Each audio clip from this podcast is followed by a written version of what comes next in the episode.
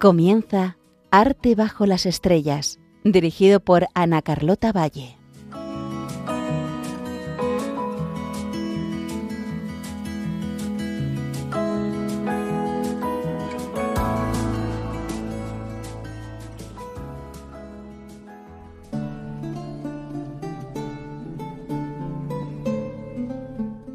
A todos a un nuevo capítulo de Arte bajo las estrellas. Me llamo Ana Carlota Valle y estamos en Radio María para hablar hoy de una obra poco conocida pero muy interesante, Jesús entre los doctores, una obra que se realizó en 1506 por Durero y que actualmente se encuentra en el Museo Thyssen en Madrid. Antes de iniciar quiero darle la enhorabuena a Radio María porque el 24 de enero cumplieron 25 años desde la primera emisión, así que enhorabuena y que sean muchísimos años más.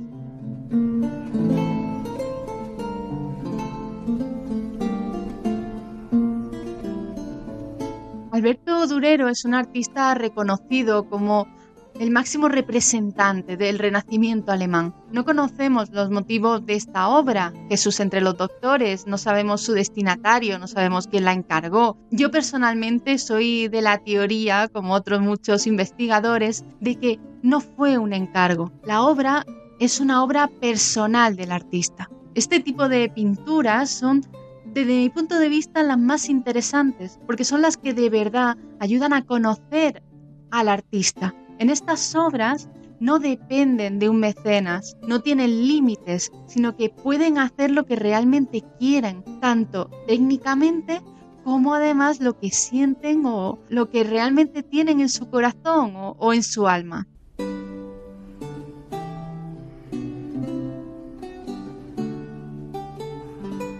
Para entender bien esta obra personal hay que comprender o saber el contexto. La obra fue realizada en Venecia en un segundo viaje que hizo a Italia Durero. En esta fecha, en 1506, Durero ya tenía entre 34 y 35 años y ya además era considerado como un artista prestigioso, ya era conocido. Sobre en qué consiste esta obra, Jesús entre los doctores, lo que encontramos es un cuadro pequeñito recortado en la parte superior y hay dos cosas fundamentales.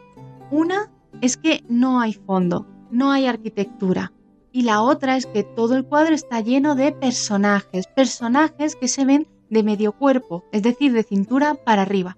De esta forma hay que imaginarse como que el artista nos mete directamente dentro de la escena como si fuéramos una persona más.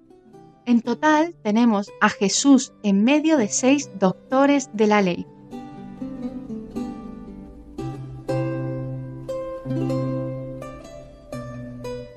Jesús está en medio y lo que está haciendo es exponer algún concepto sobre la Biblia probablemente. Los maestros que están alrededor lo que hacen es, unos comprueban lo que está diciendo Jesús, otros lo escuchan hay otros que directamente lo rechazan.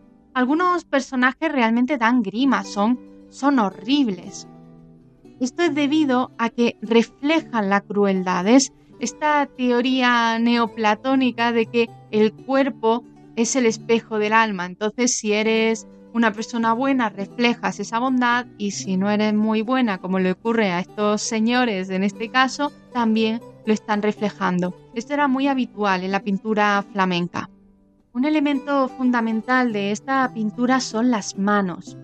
Durero centra toda la pintura en las manos de Jesús. Estas manos de Jesús están siendo como tapadas o le está tocando las manos. Uno de estos maestros de la ley, además justo el que más crueldad refleja de, de todos. Si queréis ver la pintura, simplemente con que pongáis en Google Jesús entre los doctores de Durero, seguro que lo encontráis fácilmente.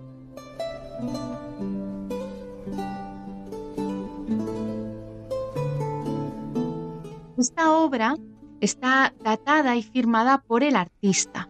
De hecho, hay dibujado una nota de papel en primer término que sobresale, donde en la firma de Durero pone la fecha de 1506 y además una inscripción en latín que dice Opus Cunque Dierum, obra hecha en cinco días. Sobre esta duración dicen los expertos que podría ser real pero si no se cuentan los estudios preparativos de manos, libros y rostros que se encuentran tanto en, en, el Museo Albertino de Viena como en el Museo Nacional de Nuremberg, ¿vale? Si quitamos todos esos estudios preparatorios, es posible, con mucho trabajo, que se pudiera hacer en cinco días.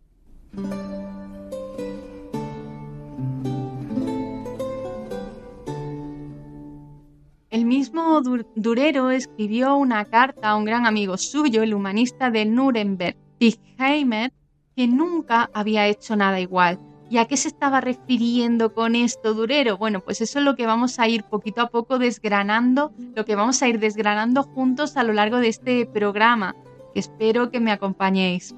Antes de comenzar, como estamos en Radio María, vamos a empezar cantándole a la Virgen. Escuchamos Bendita sea tu pureza, cantada por Julie y Josh.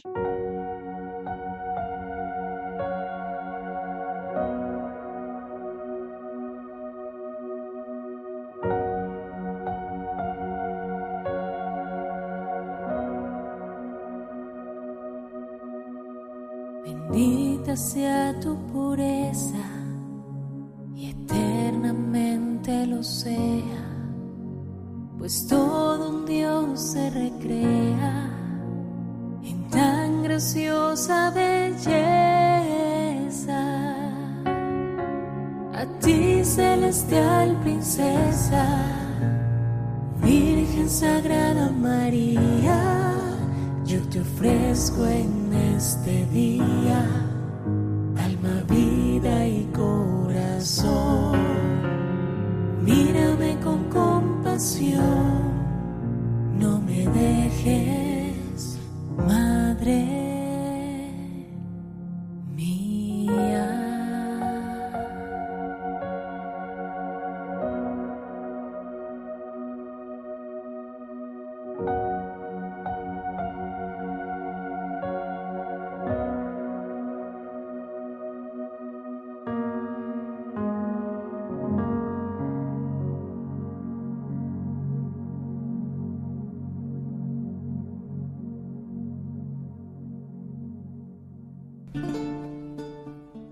de escuchar Bendita sea tu pureza de Julie y Josh. Estamos en Radio María, en Arte Bajo las Estrellas. Me llamo Ana Carlota Valle y hoy vamos a desgranar todos los secretos de una obra poco conocida de Durero, pero muy interesante, que se llama Jesús entre los doctores, una obra realizada en Venecia en 1506. Esta obra la podéis buscar fácilmente en Google si queréis que os acompañe a lo largo de, de este programa. Simplemente ponéis en Google Jesús entre los doctores de Durero y la encontraréis.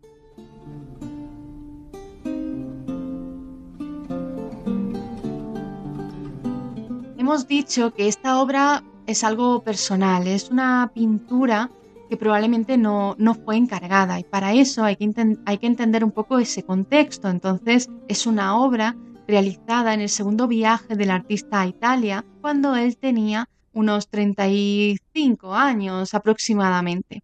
El primer viaje, la diferencia era que en el primer viaje era un chico joven de 21 años y no lo conocía nadie, y ahora ya, ya sí llega como una persona reconocida dentro del mundo artístico. Aún tenemos más información porque en 1520 el artista escribió un diario donde también hablaba de este viaje. Y si os digo que es este diario la clave para entender bien esta pintura y su importancia. Pero eso lo vamos a ver muchísimo más adelante.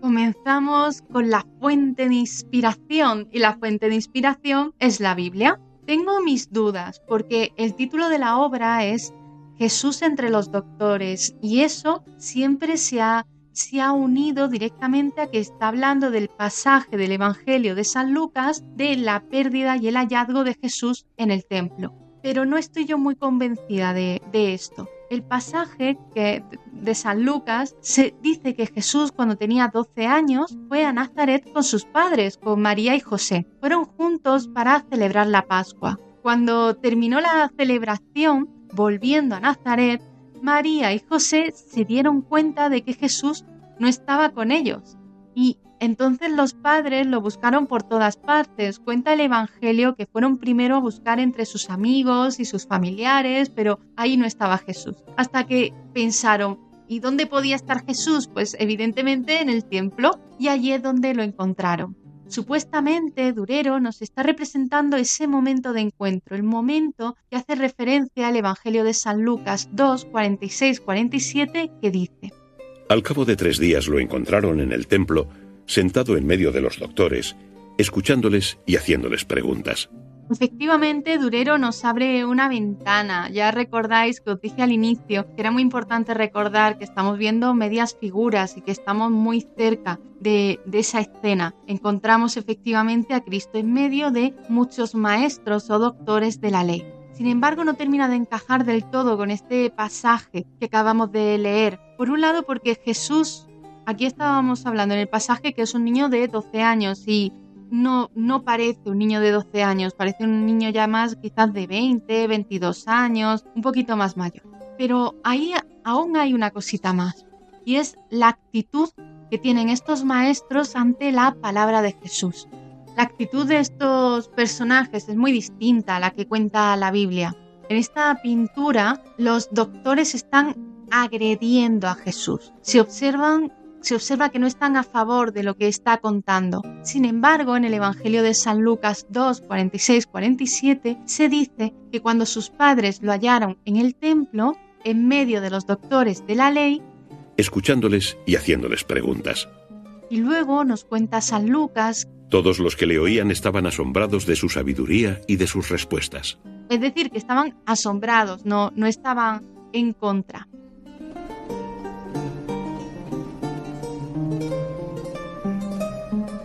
Durero en esta pintura no está representando el pasaje del hallazgo de Jesús en el templo. Durero dibuja un momento que realmente no, no está en la Biblia. Une la escena de ver a Jesús en el templo entre los doctores junto a las actitudes que tenían los fariseos y los doctores de la ley ante la palabra de Jesús. Por ejemplo, nos dice San Lucas 11, 53, 54. Cuando salió de allí, los fariseos y escribas comenzaron a atacarle duramente y a acosarle con preguntas sobre muchas cuestiones, acechándole para sorprenderlo en alguna de sus palabras. Esto es lo que está representando Durero a los fariseos, a los doctores de la ley que le están poniendo trampas para poder sorprenderle, para pillarle en alguna afirmación. ¿Y por qué esta visión personal? Pues también lo vamos a ver, pero lo vamos a ver más adelante y os adelanto que es la clave de esta pintura. Vamos a escuchar un poco más de música, os dejo esta canción original de José Morales que habla sobre este pasaje de San Lucas del niño perdido y hallado en el templo. Lo escuchamos y volvemos.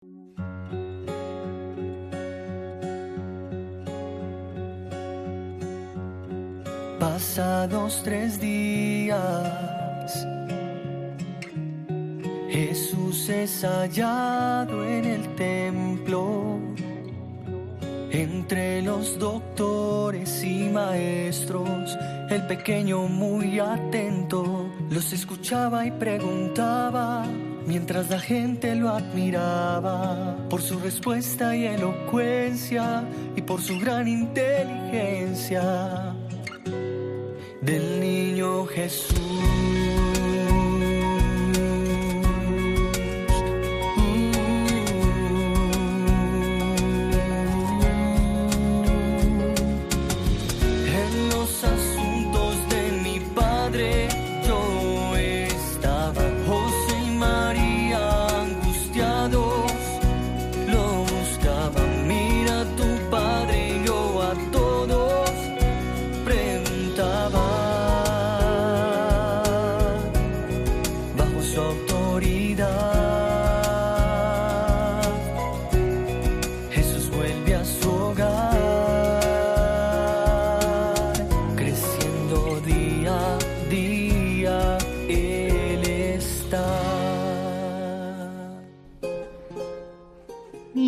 Perdido y hallado en el templo de José Morales, una canción original de, que está basada en el pasaje del Evangelio de San Lucas. Me llamo Ana Carlota Valle, estamos en Radio María en el programa Arte bajo las estrellas. Hablamos de una obra renacentista alemana realizada por Durero, en, que se encuentra actualmente en el Museo Thyssen. Acabamos de comentar que aunque casi todos los especialistas digan lo contrario, Durero en esta obra no está representando el momento del hallazgo de Jesús en el templo, sino Durero que hace una visión personal, una visión personal sobre la vida de Cristo basada en el acoso, en las trampas y las reacciones de los maestros de la ley y los escribas a, la palabra de Jesús. ¿Cómo era ese momento? La Biblia cuenta en muchas ocasiones la interacción entre Jesús con los doctores de la ley. ¿Cómo tenía que ser ese acoso del que nos habla la Biblia? ¿Alguna vez te lo has planteado? Pues Durero sí, es lo que nos plasma en esta pintura.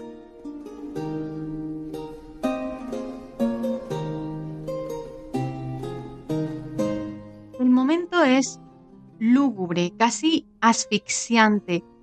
Yo diría que se respira maldad. Hay seis personajes y Jesús en medio. Tengo la sensación de que tres son los doctores y los otros tres son los que son más malos, los más crueles, son los que no tienen libro.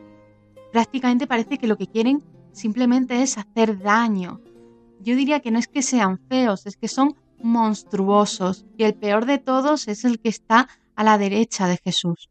Durero, como he comentado antes, no nos está mostrando su cuerpo, nos está mostrando su alma. Y en el alma de estos personajes hay crueldad.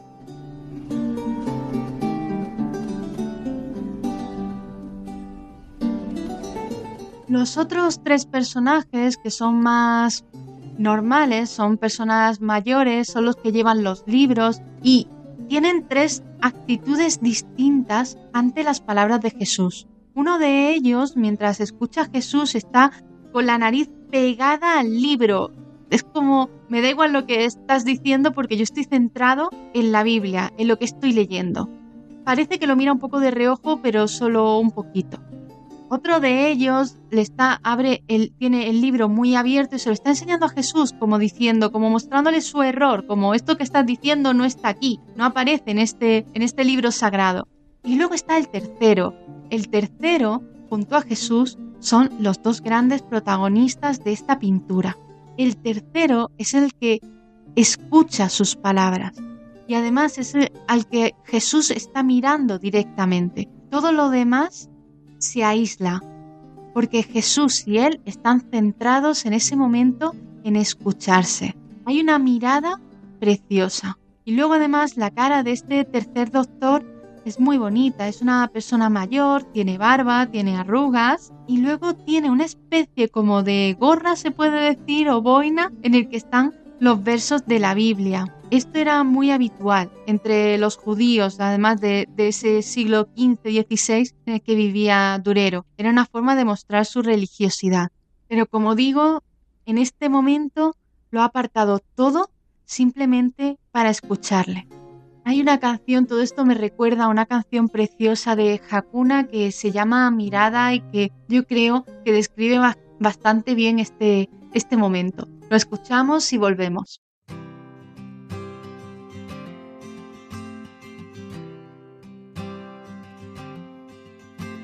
Mirada creadora creando, la del Salvador salvando mirada de la comunión, amando.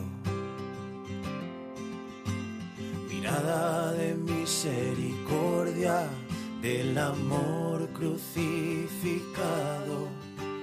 Mirada que penetra en mi alma un fuego abrasador.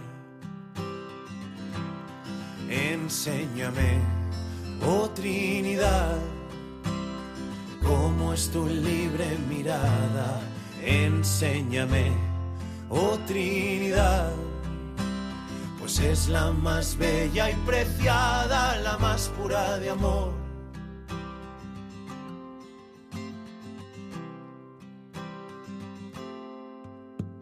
Mirada de verdad sincera, mirada de rey que reina mirada que envuelve mi vida y purifica. Mirada del principio y fin, resucitado, mirada que deslumbra con su luz y al cegar sana. Enséñame, oh Trinidad, cómo es tu libre mirada. Enséñame, oh Trinidad, pues es la más bella y preciada, la más pura de amor. Perdóname si cuando miro, miro sin mirar si estos ojos que me diste no saben amar. Solo veo cuerpo, solo veo humanidad, pero me pierdo, mi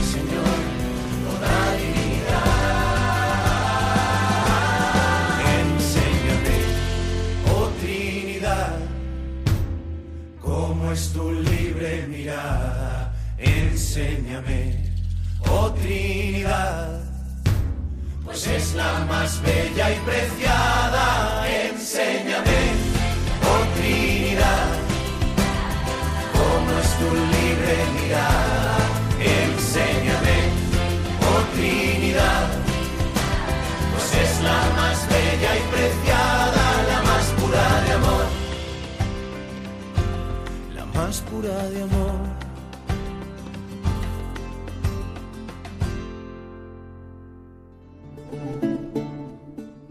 Acabamos de escuchar Mirada de Hakuna, una canción preciosa que nos recuerda esta pintura de Jesús entre los doctores realizada por Durero en 1506. Una pintura que se encuentra en el Museo Thyssen y que hoy desde Radio María en el programa Arte bajo las estrellas vamos a ir conociendo con detalle.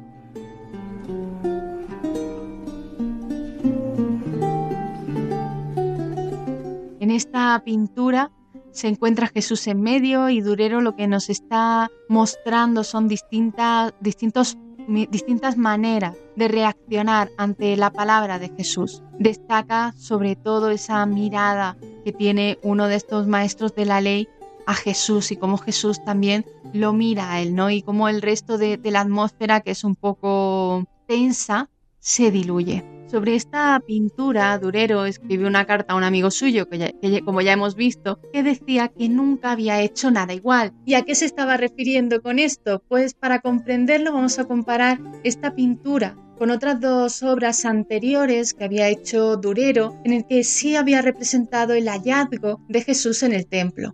Y son dos obras que no tienen absolutamente nada que ver con esta. Las dos obras anteriores muestran un gran palacio, un palacio enorme. Se ve el gran templo, las columnas, las ventanas, todo. Sin embargo, los personajes es solo una parte minúscula. Prácticamente no ves al personaje. Esto era lo típico en el Renacimiento. Esto es lo típico en el 480, que era cuando Durero estaba haciendo toda, toda esta pintura. Además, con muchísimos colores y muy variados. En esta obra no hay espacio. La obra muestra figuras de medio cuerpo, estamos muy cerca de ellos, de todos los personajes, que además están muy juntos, no hay ninguna referencia al espacio, no se ve ningún palacio, no se ve una luz, todos están muy comprimidos y además, como he comentado anteriormente, un poco asfixiante, todo está muy oscuro, casi casi no hay luz. Es una obra adelantada a su época, una obra que recuerda mucho más a lo que va a ser después el estilo barroco y no tanto el renacentista. Además, es una pintura que funde hábilmente dos mundos renacentistas, el flamenco y el italiano. La característica más importante del arte flamenco es la fealdad. Eso de lo que ya hemos dicho antes. Esto no era habitual en Italia, hacer personajes feos. No, eso en Italia no, no entraba en la cabeza. Sin embargo, en este caso hay tres personajes en concreto, que están totalmente deformados, son, son caricaturescos, porque no se busca el realismo, sino que se busca la emoción. Recordad, neoplatonismo, el cuerpo es el espejo del alma. Son malos, por tanto, más que malos, crueles y por tanto se ve su crueldad desde fuera.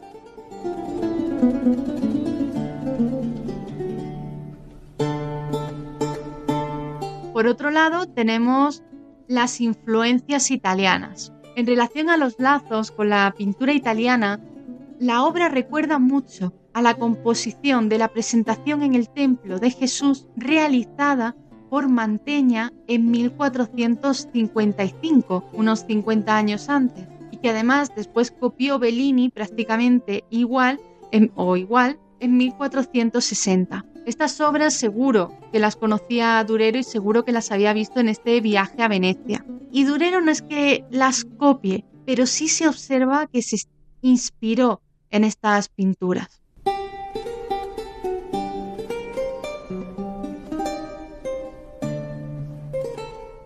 Antes, bueno, había dicho que era una obra que era un adelantado, y es así, porque no era habitual representar este tipo de obra. Recordad la idea que es una obra personal y por tanto él escoge la técnica que él quiere, no la que le están pidiendo.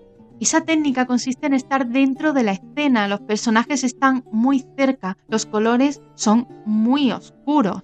Personalmente, el tipo de obra me recuerda muchísimo a una de mis pinturas favoritas, una obra de Manteña que se llama La adoración de los Reyes Magos. Además es una obra que analizo en mi canal de YouTube, Las claves del arte, que podéis ver también si, si queréis. Ahora pasamos a las interpretaciones. ¿Qué nos quería decir Durero con esta pintura que se está representando? ¿Qué, qué es lo que quiere que nosotros entendamos? Es decir, ¿cuál es su significado? Vamos a verlo, pero primero vamos a escuchar una canción que tiene mucho que ver con todo lo que hemos estado hablando hasta ahora, una canción preciosa, dulce, en el que agradecemos a Dios todos los talentos que nos, que nos ha dado. Mi talento de Shema. Cuánto amor me das, cuánto amor recibo de ti, fuerzas para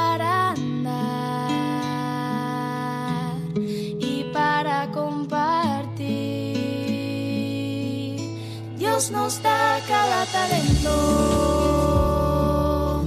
porque debemos trabajar para que pueda así su reino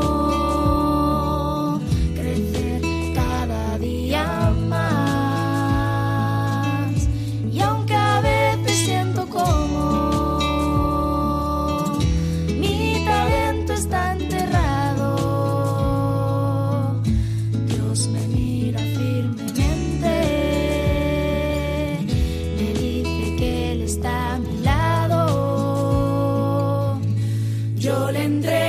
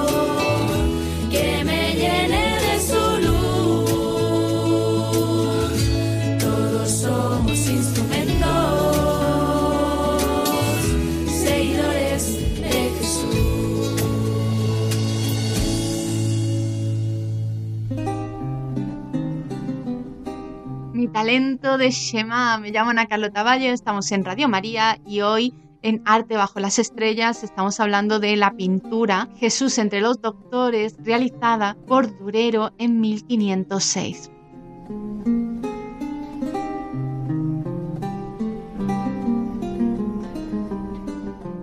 Ya hemos hablado de la fuente de inspiración, hemos dicho que prácticamente todos dicen que está basada en, el Evangelio de San Lucas, aunque yo tengo mis dudas, como vamos a ver ahora. También hemos hablado del estilo, que es una obra, como él mismo contó en una carta, una obra que nunca había hecho nada similar y efectivamente, comparándolo con otras pinturas realizadas en ese momento, no había ningún tipo de parecido, una obra vanguardista que va más en la línea del barroco que del Renacimiento, recordamos que lo que estamos viendo es a Jesús en medio de seis doctores de la ley, tres que están escuchándolo y los otros tres que son crueles, son monstruosos y que parece que más que escuchar lo que están intentando es hacer daño.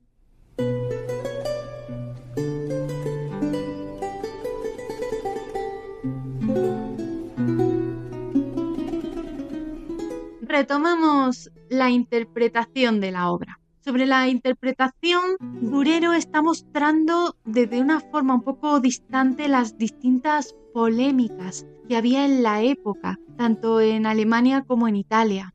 Por un lado tenemos los libros. Los libros son casi un protagonista más. En la obra ya hemos comentado que hay tres doctores y cada uno de ellos tiene un libro.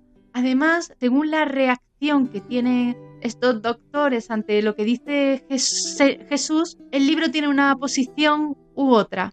Uno no deja de leer el libro, diga lo que diga Jesús, el otro le está mostrando el libro a Jesús como diciendo, oye, que esto aquí no, no está en la Biblia. Y luego ya el tercero, que es el gran protagonista, como hemos dicho antes, que es el que deja el libro aparte para escuchar a Jesús.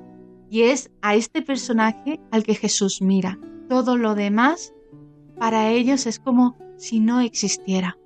¿Y esto por qué es tan importante? Bueno, pues porque en 1450 Gutenberg había hecho un gran invento, uno de los grandes inventos de la historia mundial, la imprenta. Esto había hecho que se pasara de tener unos pocos libros a que hubiera muchos libros. De hecho, ¿cuál fue el primer libro que se imprimió? La Biblia.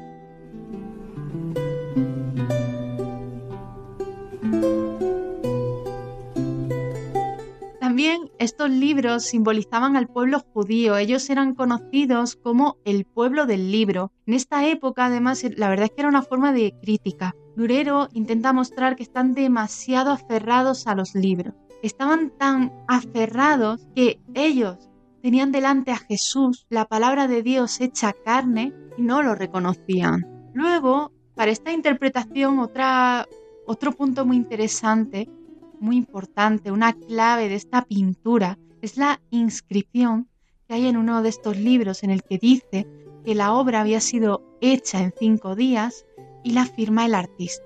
Esto es importante porque nos está mostrando orgullo. Ya hemos dicho que es una obra personal, podía hacer lo que quisiera. ¿Y por qué lo hace? Bueno, pues parece que está demostrando su capacidad, su habilidad. Durero quería demostrar que realmente era un gran artista. Recordamos que en este momento eh, Durero está en Italia, en el segundo viaje que, hace a Venecia, y ya era un personaje reconocido, tenía prestigio, pero ¿y entonces por qué tenía que demostrar su valía? ¿Por qué se sentía orgulloso de esta pintura? Esto viene en el diario que escribió 20 años después, en 1520. En este diario nos cuenta Alberto Durero que tenía buenos amigos en Italia, amigos por ejemplo como el gran maestro veneciano Bellini, que además lo apreciaban como artista, pero también se sentía o era increpado y criticado por otros muchos artistas italianos, lo criticaban sobre todo por no seguir los patrones clásicos en su pintura. Y aquí está la gran clave, porque esta obra que hizo Durero es una manera de demostrar a estos artistas italianos que lo criticaban que él era un gran artista.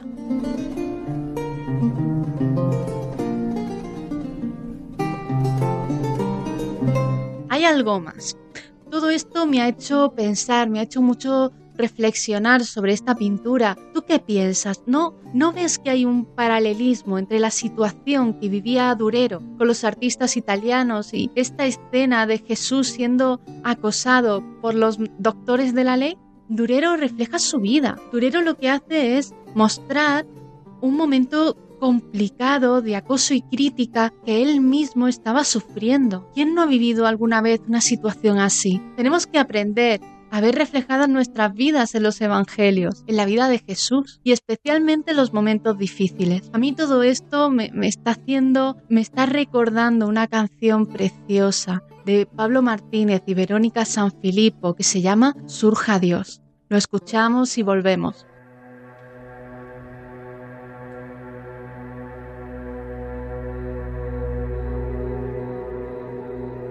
Surja Dios Padre, se dispersen sus enemigos.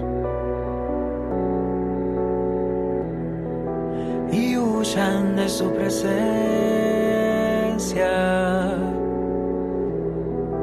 Aquellos que lo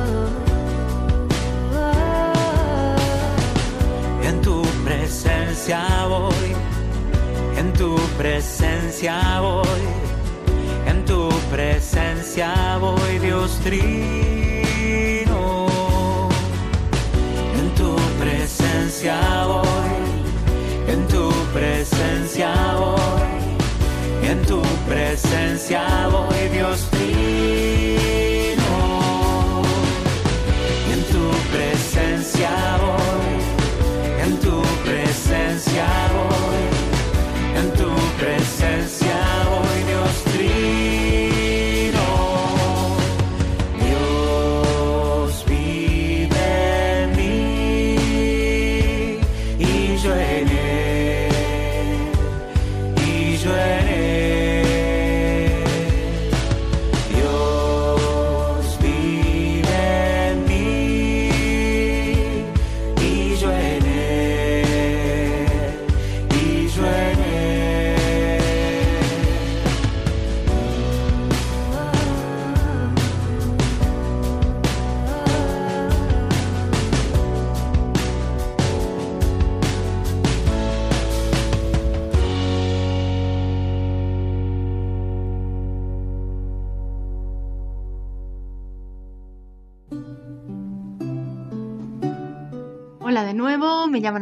Valle, acabamos de escuchar Surja Dios de Pablo Martínez y Verónica Sanfilippo, una canción preciosa. Estamos en Radio María en el programa Arte bajo las estrellas y estamos hablando de la pintura de Jesús entre los doctores realizada en 1505-1506 por Alberto Durero.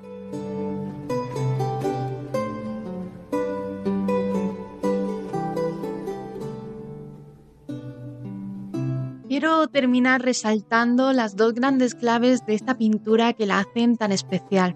La primera clave es la mirada entre Jesús y el único de los fariseos que lo escucha. Esa mirada que es capaz de aislarlo todo. Aísla las críticas, la crueldad, el odio. Ese acoso que está sufriendo Jesús se silencia. Se silencia porque Él está concentrado en hablarle a ese maestro de la ley.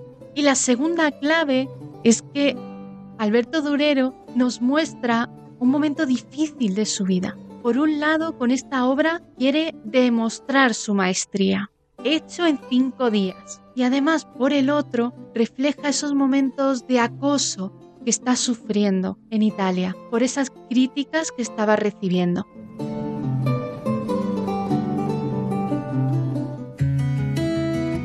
Y ahora llegamos al momento de las preguntas. Ya sabéis que en cualquier momento podéis escribirme arte bajo las estrellas arroba radiomaria.es y estaré encantada de, de poder responderos.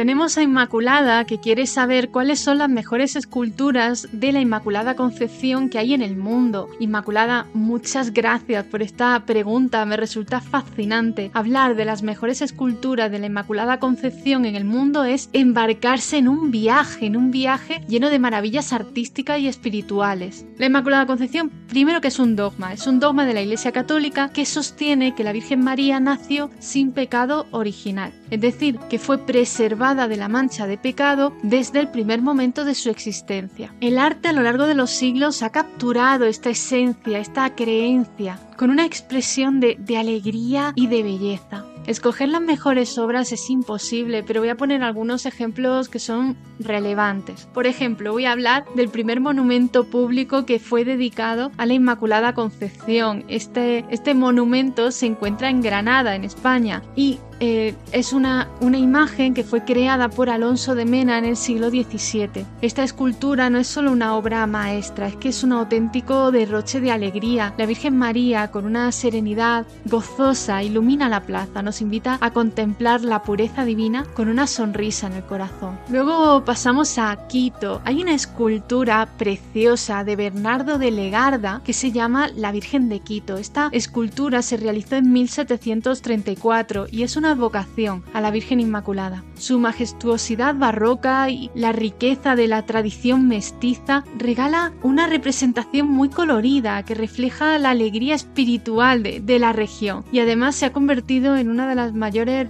quizás la mayor representante de las piezas creadas en el marco de la Escuela de Quito. Y ahora pasamos a México. La Catedral de, Puebla tiene un altar precioso y en el altar hay una imagen de la Inmaculada Concepción que sorprende. este altar mayor se conoce como el ciprés y Encima de este ciprés hay una preciosa figura de bronce de la Inmaculada Concepción que mide 2 metros de altura y pesa una tonelada y es una obra que fue realizada al inicio del siglo XIX. Bueno, Inmaculada, espero que disfrutes explorando estas joyas artísticas y que encuentres tanto gozo como yo al sumergirnos en la belleza de la Inmaculada Concepción. Si tienes más preguntas, tanto tú como el resto de los oyentes, por favor no dudéis en hacerlas. Me encantaría además que me escribierais hablando de, la Inmaculada Concepción que más os guste o que haya en vuestro pueblo o ciudad. Gracias por, el interés y tu compañía en este viaje artístico. Continuamos con la siguiente pregunta. Hoy me escribe, me ha escrito Valentina desde México, saludos a todos los mexicanos y me pregunta qué es el arte novohispano, en qué consiste. Y me ha parecido una pregunta muy interesante. El arte novohispano floreció en Nueva Granada, que actualmente es México, entre finales del siglo XVI y mediados del siglo XVIII. ¿Qué es? Bueno, pues imagina una explosión de creatividad americana, una mezcla entre el estilo europeo, español, andaluz, barroco con la cultura indígena. Esto se traduce en un arte lleno de sorpresas y de detalles increíbles aunque es difícil escoger, pero algunos de, estos artistas y algunas obras maestras son, por ejemplo, en arquitectura, la magnífica Catedral Metropolitana de Ciudad de México, que es enorme, o el Palacio de Bellas Artes, que en su fachada, la fachada te deja con la boca abierta. También se encuentra el Templo de San Francisco en Puebla, con unos azulejos que brillan como el sol. En pintura destaca, por supuesto, la Virgen de Guadalupe de Miguel Cabrera, que es una de las imágenes más queridas de México, o El sueño de San José de José Juárez. Sobre escultura, yo creo que una de las que más destaca, el Cristo de Tajo de Gertrudis de la Mora. Estas son algunas líneas de lo que es el arte novohispano. Gracias Valeria por tu pregunta. Espero todas vuestras preguntas y comentarios. Recordar a, artebajolasestrellas@radiomaria.es y finalizamos cantándole una vez más a la Virgen María una de mis canciones preferidas, una canción maravillosa. Está compuesta por Roberto Toresi e Paolo Bisonni, La voce di María.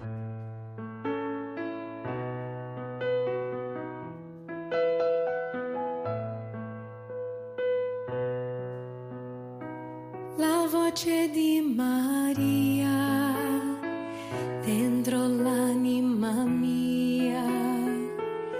come un balsamo scende sulle ferite se le porta via.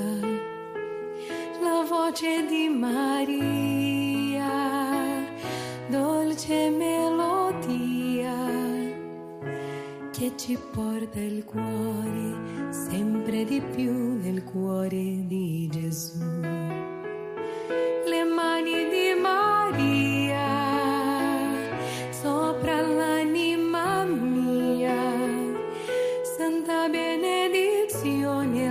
protezione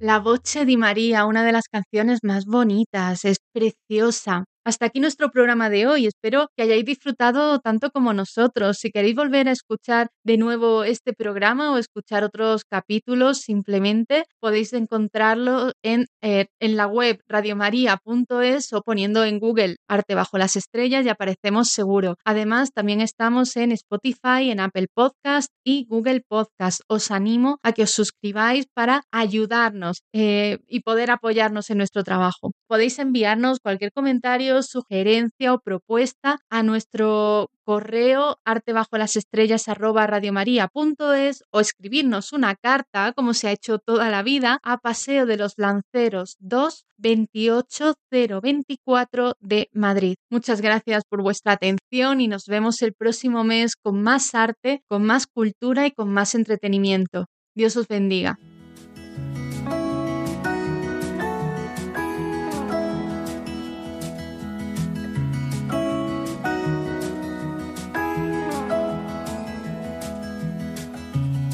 Han escuchado en Radio María Arte bajo las estrellas con Ana Carlota Valle.